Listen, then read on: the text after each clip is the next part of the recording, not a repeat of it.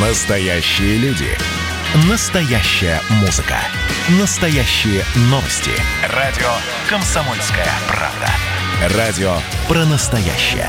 97,2 FM. Эм. Программа создана при финансовой поддержке Федерального агентства по печати и массовым коммуникациям.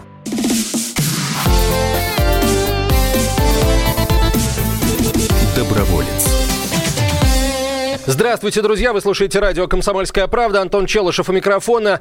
Обычно по воскресеньям в это время вас встречают постоянные ведущие программы «Доброволец» Роман Карманов и Вадим Ковалев, но в, на этот раз они вновь не смогут а, принять участие в программе, потому что творят добрые дела за пределами э, нашей редакции. Э, с вами я в, в этот час. Проблема, о которой сегодня мы будем говорить, э, сложнейшая. Э, возможно, одна из самых сложных главных э, проблем, которые э, сегодня общество наше наконец начало решать. Мы поговорим сегодня о сиротстве и о социальном сиротстве в частности. А, по оперативным данным, на начало 2021 года в России насчитывалось 406 128 сирот и а, детей-сирот и детей, оставшихся без попечения родителей. 365 а, тысяч из них воспитываются в замещающих семьях. Вот уже несколько лет и правительство, и некоммерческие организации обсуждают вопрос реформирования детских домов. Эксперты уверены в том, что разлук с ребенка, ребенка с родителями наносит ему непоправимую травму, психологическую травму, которая отражается на всей его дальнейшей жизни. А, решение этой проблемы эксперты видят в профилактике, а, работе с кровной семьей, с тем, чтобы ребенок а, в социальные учреждения все-таки не попадал. В общем, в профилактике социального сиротства, потому что семью не заменит никакой детский дом, даже самый хороший. Но мы, мы, мы знаем, что есть перегибы, э, в том числе и в этом, когда делаются попытки оставить родителей с детьми, несмотря ни на что. И, к сожалению, такие случаи заканчиваются трагедиями, гибелью детей. К страшному сожалению, таких случаев довольно много. А, именно поэтому в последнее время многие НКО поменяли свой вектор работы и сейчас сосредоточили свое внимание на помощи семьям, которые оказались в кризисе. И вот э, об одном из таких проектов мы сегодня и э, поговорим.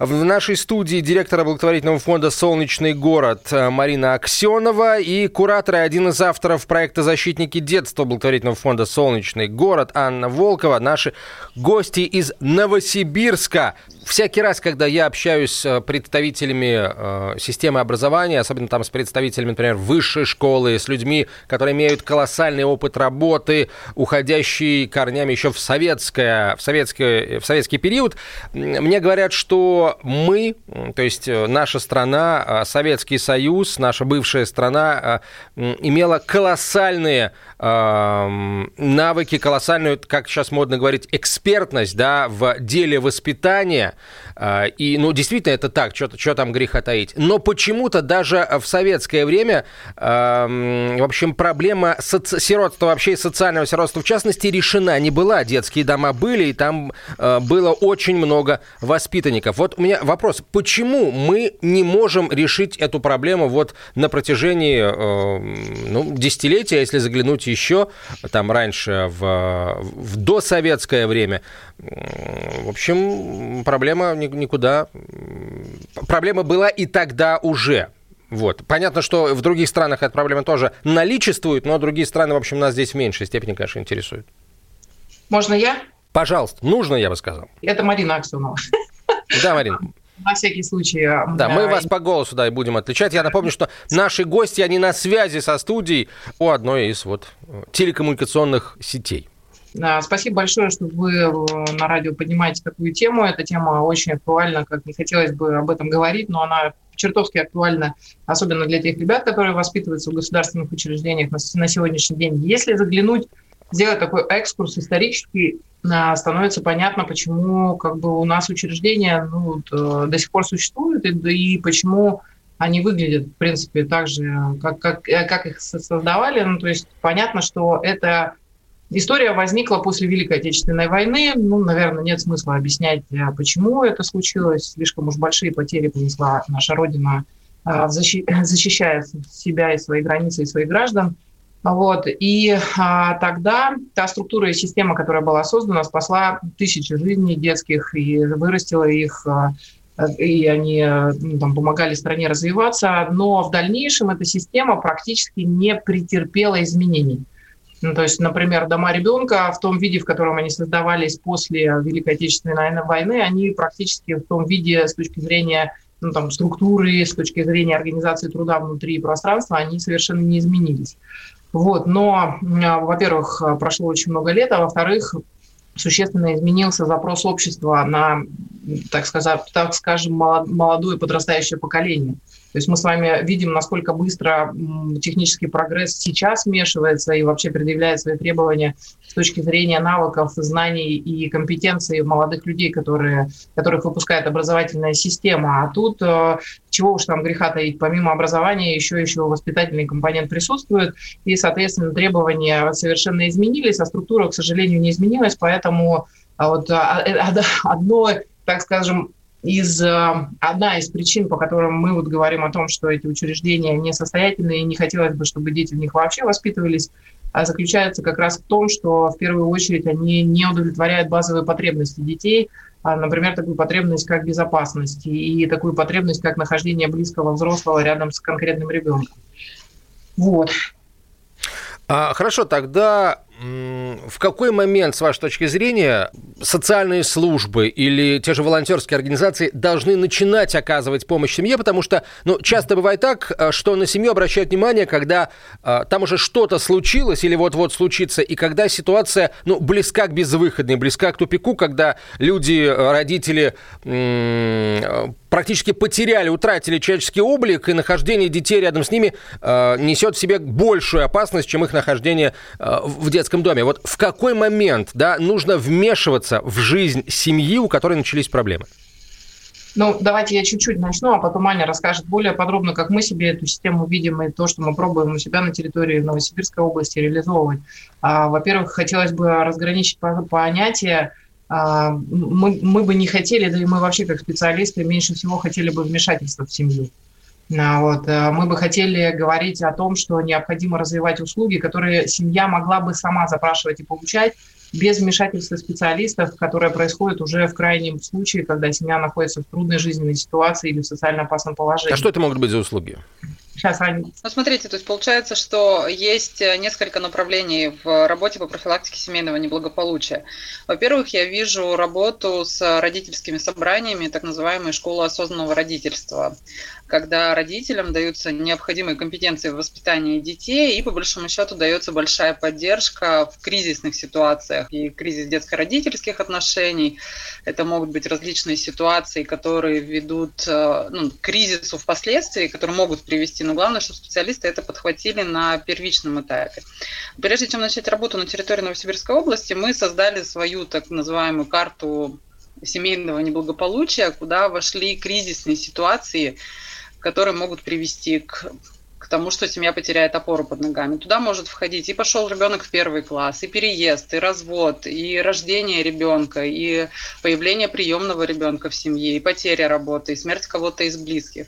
И по каждому из этих э, событий мы составили алгоритм действий специалистов, как можно помочь семье вот в той или иной ситуации. Это про, если семья сама обращается, ну, либо если, например, классный руководитель в школе видит, что в семье что-то происходит, приглашает родителей и с ними составляет беседу и ищет, каким образом можно помочь.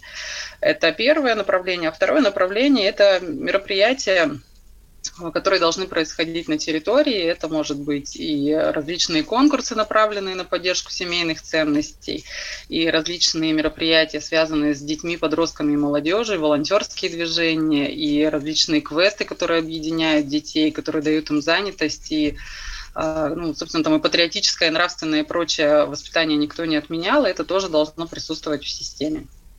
А не совсем понятно, как может выбить почву семьи из-под ногами поход ребенка в первый класс.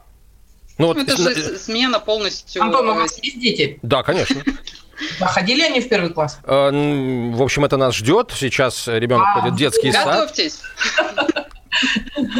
На ну. самом деле, как рождение ребенка, так и э, начало образовательного процесса – это смена, совершенная смена стиля жизни в семье. И, соответственно, это ну, вот, а, как нам объясняли ну, там, эксперты, говорят, вот вы представьте, я вот говорю, слушайте, когда рождается первый ребенок, это, ну, понятно, как бы молодая семья попадает в стрессовую ситуацию, когда получается, что вот этот маленький комочек, который, казалось бы, должен подчиняться тебе и твоим, как бы, законам по жизни, а вот, и по праву, получается, полностью подчиняет себе всех взрослых вокруг а, себя и полностью перестраивает а, э, картинку жизни семьи, да и не только ближайшего окружения, но всего остального.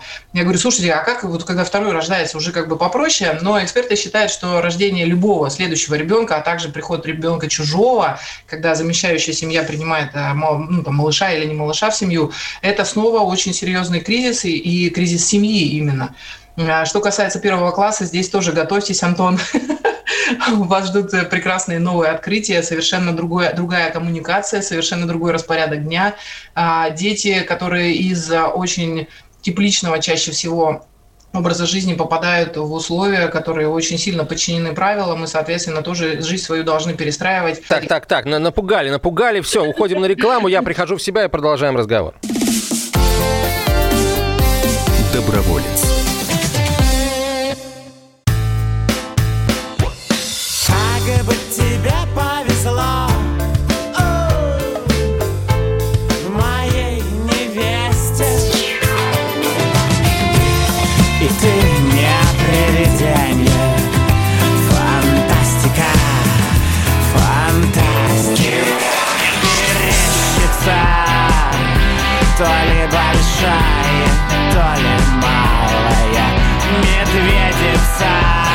Комсомольская правда. Радио поколения Мумий тролля.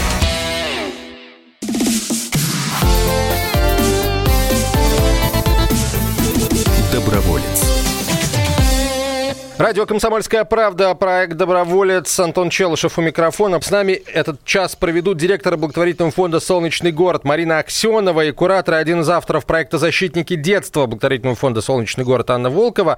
А, благотворительный фонд «Солнечный город» эм, занимается был одним из первых, да, кто сменил фокус внимания и начал работать в направлении э, профилактики сиротства еще в семьях. Да, и это, это очень важно. Благотворительный фонд из э, Новосибирской области. А, давайте продолжим э, разговор все-таки о том, почему детских домов быть не должно. Вот, Марин, вы прямо заявляете свою позицию, детских домов быть не должно, говорите. Какую вы видите альтернативу и, э, может быть, давайте наоборот, что вы видите в детских домах сейчас, вот конкретно в детских домах какие проблемы, э, если говорить о, о той же Новосибирской области, и э, какие могут быть альтернативы или какие альтернативы им создаете вы? Да, хорошо, спасибо большое за вопрос. А, если говорить, а, почему а, мы уверены в том, что так быть не должно, здесь, знаете, лучше, лучше всего об этом могут поговорить приемные родители, которые забирают ребят из учреждений и ну, там, проживают с ними определенные этапы жизненные. Я совершенно точно уверена, и это уже научно доказано, что малышам в возрасте до 3-4 лет вообще запрещено быть в институциональной форме, потому что это нарушает э, основные потребности детства.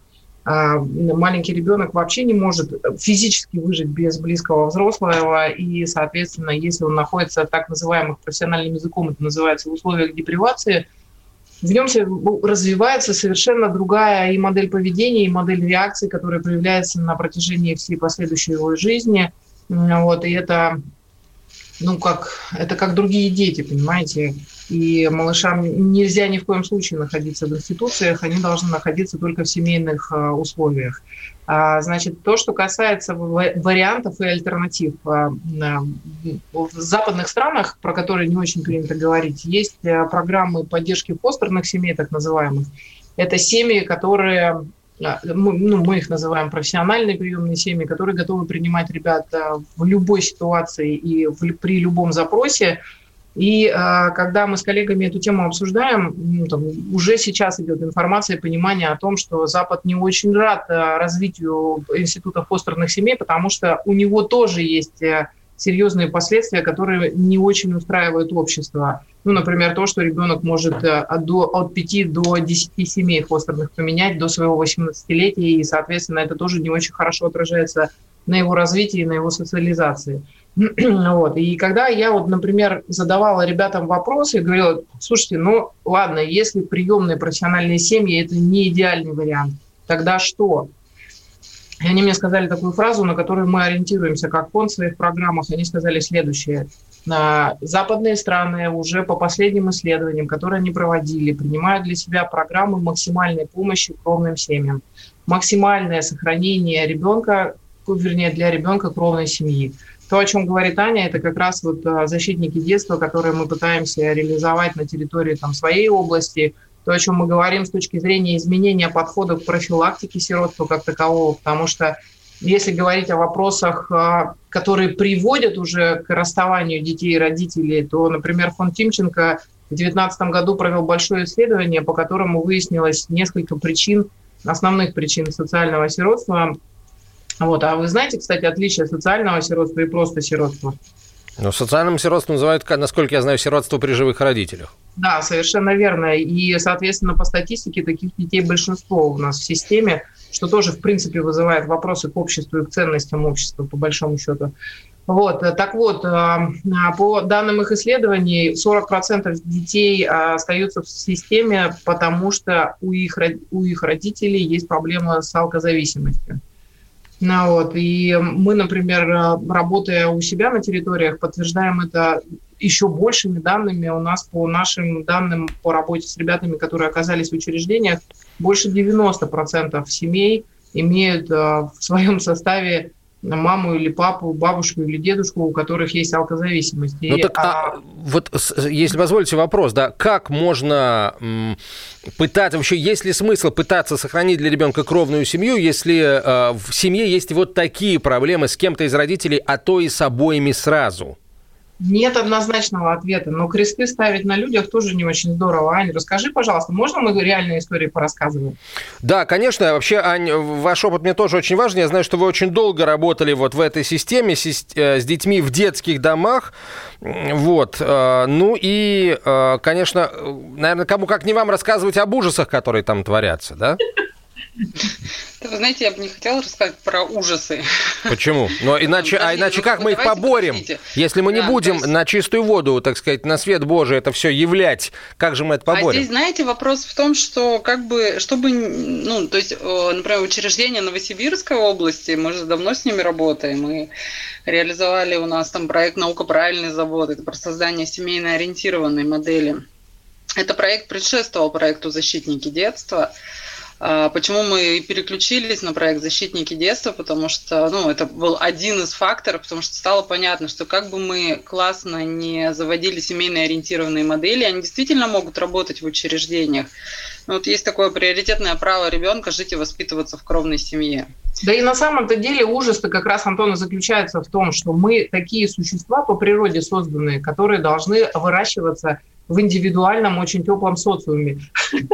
И, только родители могут тебя принять, безусловно. Вот безусловное принятие – это самое важное. Как бы она классная не была с точки зрения наличия там еды, прекрасных игрушек, замечательных взрослых, которые рядом с тобой находятся, она не может, к сожалению, заменить семью и нарушает базовые потребности детей, начиная от того, что люди приходят, работают по сменам, есть исследование Санкт-Петербургского университета, достаточно старое уже, и мы, например, первую программу модернизации домов ребенка именно делали, исходя из результатов этого исследования. Так там, представьте, говорится о том, что ребенок в доме ребенка, например, в течение суток видит 14, минимум 14 взрослых рядом с собой, которые делают с ним какие-то манипуляции.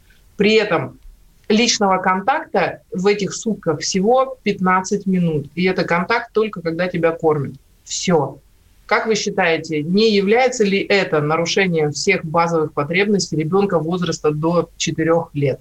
Безусловно, безусловно является. Так, может быть, давайте тогда родителей, которые а, допустили а, то, что его, а, их ребенок оказался в социальном учреждении и такие страдания переносит, давайте просто их привлекать э, к чему-нибудь, к уголовной ответственности, например, заставлять их работать, а деньги на, на благо ребенка направлять, я не знаю. Но если они не, не могут э, быть просто нормальными людьми, пусть они будут тогда э, просто деньги зарабатывают для, для своих детей. Конечно. Мы сами гуманисты, честно вам скажем. Ну, вот, потому что я считаю, что, опять же, вот э, мы, допустим, давно, уже много лет, тоже уже больше 10 лет занимаемся профилактикой отказов от детей. А, вот, это такая программа, когда, ну, вот один из элементов расскажу, когда а, мама в родильном доме может написать э, заявление об отказе от своего новорожденного ребенка, и в Новосибирске к ней приедет специалист и попробует поговорить с ней с точки зрения возможности решения, изменения этого решения для того, чтобы мама все-таки сохранила ребенка и растила его самостоятельно, ну, сама вообще. Так вот, а, когда вот мы принимали решение о поддержке этой программы, ну, то есть много было сомнений, все же мамы, представьте, она уже написала отказ, чертовски плохая женщина – вот. Но как, чем больше мы в эту проблему погружались, тем больше видели случаев, когда женщине просто в определенный момент нужно было подставить плечо для того, чтобы она перешагнула и пошла дальше. Какой процент таких случаев? Вот, и вот именно а, такие, где есть, да, где есть, нет, где а, есть возможность сохранить семью да, да, и да. сохранить, так сказать, Вот здесь я вам прям как правильно по статистике отвечу, до 45% а, отказов сохраняется, из них, вот если за 45, вернее 45 потом принять за 100%, а больше 50% не требуют длительного сопровождения больше трех месяцев. Представляете? Угу. То есть это, в принципе, приличные показатели, и мы до сих пор в этом проекте, и я считаю, что он очень правильный, и это услуга, которая должна быть предоставлена, хотя она такая поздняя. Сейчас мы с Аней говорим о более ранних услугах. А, и опять же, видите, нет давления женщину не запирают в страшной комнате, не говорят, ну-ка забери быстро своего ребенка вообще, что это ты тут, или я тебя накажу сейчас, будешь элементы потом платить, не рассчитаешься. Ей просто предлагают помощь, ей рассказывают всю ситуацию, каким образом она может получить дополнительный доход в этой истории за счет пособий. Не всегда как бы мамы знают это. Иногда бывает ситуация, когда женщину на восьмом месяце бросает молодой человек, и она просто остается в финансовой яме. Или у нас была однажды история, когда вполне себе, а, ну, там, в определенный момент благополучная семья, у которой а, как раз вот когда мы включились в эту историю, она была беременна третьим ребенком, вот, а первая дочь у нее а, с ограничениями по здоровью, и, соответственно, весь доход семьи, в принципе, уходил на то, чтобы сопровождать э, девочку и реабилитацию ей давать. И она уже, когда была беременна, уже причем на приличном сроке, они расстаются с мужем, и он просто выставляет их всех из квартиры. Представляете? Вот как вы считаете, в этой ситуации нужно помогать этой женщине? Безусловно, конечно. Навек... Помогать, конечно, надо всегда, Его. в максимальном количестве случаев. У нас сейчас очередная пауза, а, связанная с рекламой и новостями. Э, я напомню, что в нашей, на связи со студией директора благотворительного фонда «Солнечный город» Марина Аксенова и куратор и один из авторов проекта «Защитники детства» благотворительного фонда «Солнечный город» Анна Волкова. Доброволец. Настоящие люди. Настоящая музыка. Настоящие новости. Радио «Комсомольская правда». Радио про настоящее.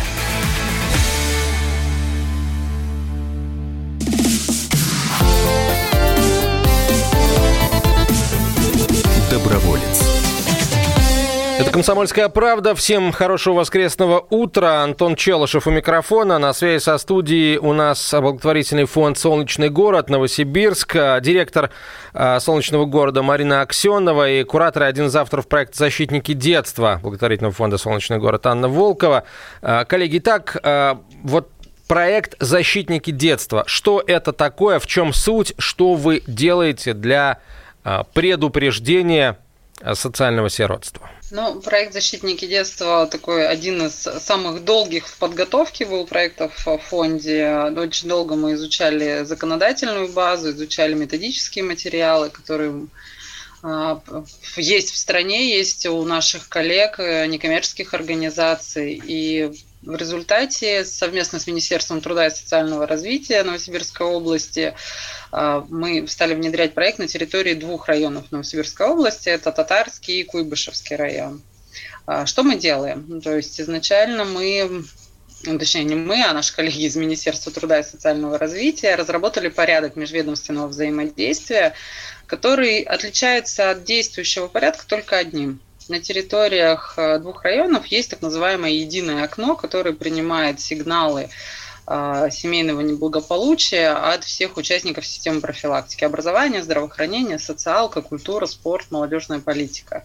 И, по сути, в районе появился человек, который владеет знаниями о семьях, которые, которые проживают на территории. То есть, если семье реально нужна помощь, заполняется документация, мы стараемся уйти от субъективного подхода, внедряя технологию подсчета при заполнении там, различных показателей.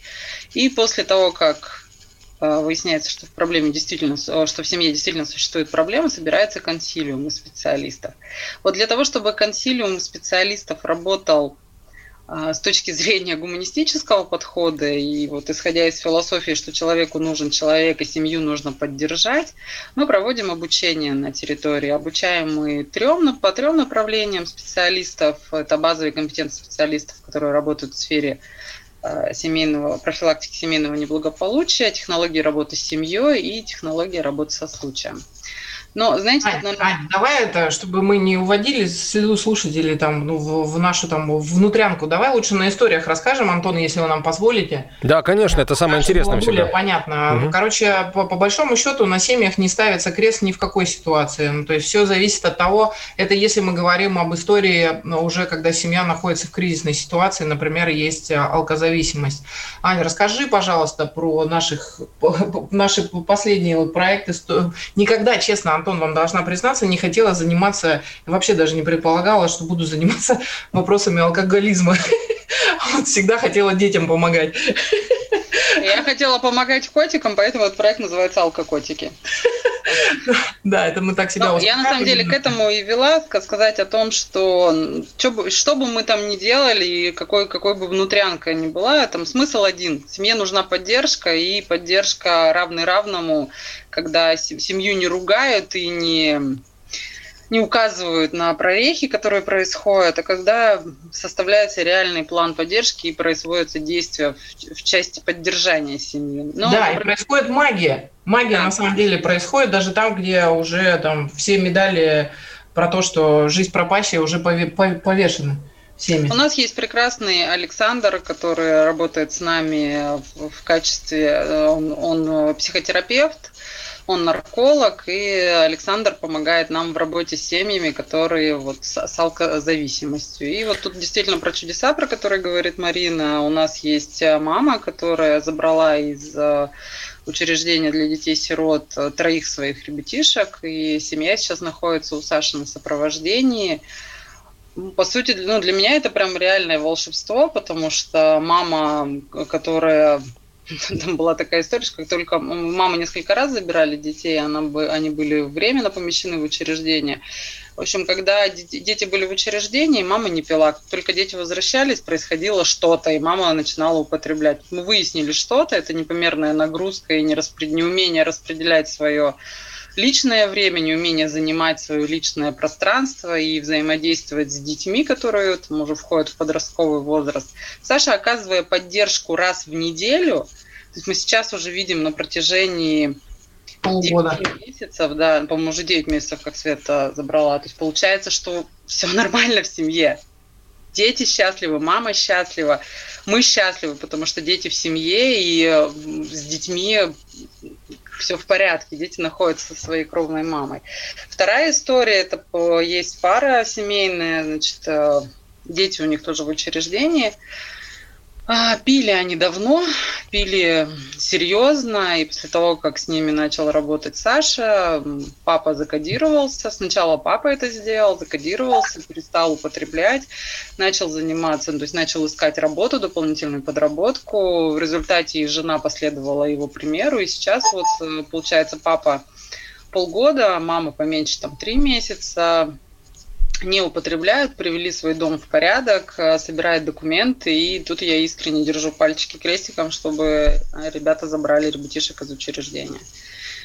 Мне вот все-таки интересно, как семьи попадают вот под, э, под, под надзор, под присмотр, как э, специалисты узнают о том, что вот какой-то конкретной семье нужна помощь, и э, если ее не оказать сейчас, то, в общем, ситуация может выйти из-под контроля. Слушайте, вот знаете, здесь вопрос больше даже про то, как семьи не попадают, когда реально им нужна помощь, как специалисты, которые вокруг семьи это и школа, и здравоохранение, и культура, и соседи, и все остальные не, не, не обращают внимания на то, что происходит, и, соответственно, тогда уже по прошествии какого-то времени затяжки кризиса всеобразно семья может попасть под надзор уже тех органов, которые могут и изъять детей, и, соответственно, уже может семья находиться в ситуации, когда не всегда помощь становится эффективной или она растягивается на очень долгий период времени. Вот. Мы-то грустим по поводу того, что а, специ... вот специалисты ранней профилактики не направлены на выявление и помощь и поддержку. Например, мы очень часто сталкиваемся в школе, ну, то, пусть меня педагоги простят, если они являются нашими слушателями, но это, это наш, наш опыт. Мы очень часто сталкиваемся с тем, что семья, у которой есть приемный ребенок, а, сталкивается с очень жестким сопротивлением и давлением как на ребенка, так и на родителей из системы образования и школы, начиная от классного врача, заканчивая родителями класса. Почему, интересно? Слушайте, ну причин очень много. Во-первых, как бы э, дети очень э, часто являются, вернее, их, так, скажем так, их уровень знаний и их уровень оценок в аттестате – это немножко разные вещи. Ну, то есть, потому что если ребенок достаточно долго находится в учреждении – вот, а учреждение есть а, контрактные отношения с какой-то из школ, то школа более-менее лояльно относится и, соответственно, так, ну, это, знаете, такая медвежья услуга по выставлению оценок. А когда родители а, получают ребенка, у которого в аттестате завершенный седьмой класс, и при этом, когда он выходит в обычную школу, выясняется, что у него пробелы огромные в знаниях базовых, и там до седьмого класса были дыры в образовании гигантские – ну, то есть в классе, конечно, не нравится эта ситуация, эта история, потому что это портит успеваемость. И а, получается таким образом, что фактически родители ну, вот, вместо поддержки сообщества получают и упреки, и получают и а, кризисная история с точки зрения того, что вы обязаны их учить и обязаны их сопровождать. Дети находятся в ситуации неуспеха, а когда это еще и связано с периодом адаптации, это очень не исключено, что приведет в дальнейшем к разладу детско-родительских и так неналаженных отношений и возможному возврату ребенка в интернатное учреждение. А вот. Э, а сейчас одна из существенных проблем, которые все специалисты наблюдают, это увеличение потока вторичных отказов от детей и возврат тех ребят, которые были раз, размещены в приемные семьи обратно в учреждение. Это тоже страшная проблема. На самом деле для детей это ужасная травма. Хорошо, а что может, э, что, как правило, становится причиной вторичных отказов? Вот вы сказали проблемы в школе, а, а что еще? Детско-родительские отношения и э, непризнание кризисов, которые возникают, не недостаточное обучение изначально в, школ, в школах замещающих родителей, отказ от супервизии, сопровождения и вообще недостаточность специалистов, которые могли бы оказывать квалифицированную помощь. Еще одно из очень важных и существенных, на мой взгляд, это вообще, знаете, такая одна из первостепенных проблем, это не квалифицированный подбор семьи для ребенка и ребенка для семьи. Ну вот, потому что специалисты органов опеки зачастую не обладают теми знаниями и навыками, которые необходимы для того, чтобы принимать такие ответственные решения. На территории вашего региона, на уровне вашего региона, вас поддерживают власти? А, они вам как-то помогают вести вашу деятельность, ну или хотя бы не мешают вам ее вести? Марина, да, пожалуйста, Марина Аксенова. А, а, вы знаете, на самом деле грех жаловаться. У нас очень лояльное министерство, и а, очень там, плотно мы с ними работаем, потому что они воспринимают нас как помощь, и, соответственно, ну, то есть палов в колеса точно не вставляют. Не всегда, к сожалению, есть у них возможность действовать так, как нам хотелось бы, потому что у нас такая достаточно высокая скорость. Меня часто пинают, что ну ты, Аксенова, а что хочешь-то вообще? Мы же тебе в государственной системе находимся. У нас так быстро не бывает. Очень хотелось бы, конечно же, чтобы реагирование на проблематики было более интенсивным и более быстрым. И мне кажется, как бы это бы позволило негосударственной системе быстрее перестраиваться вслед за а, теми ну, в нашем случае проблемами, которые мы отслеживаем, ну и вообще общими реалиями, которые в обществе существуют. На связи со студией были директор благотворительного фонда «Солнечный город» Марина Аксенова и куратор и один из авторов проекта «Защитники детства» благотворительного фонда «Солнечный город» Анна Волкова. До встречи через неделю в проекте «Доброволец». Э, друзья, на радио «Комсомольская правда». Доброволец. Программа создана при финансовой поддержке Федерального агентства по печати и массовым коммуникациям.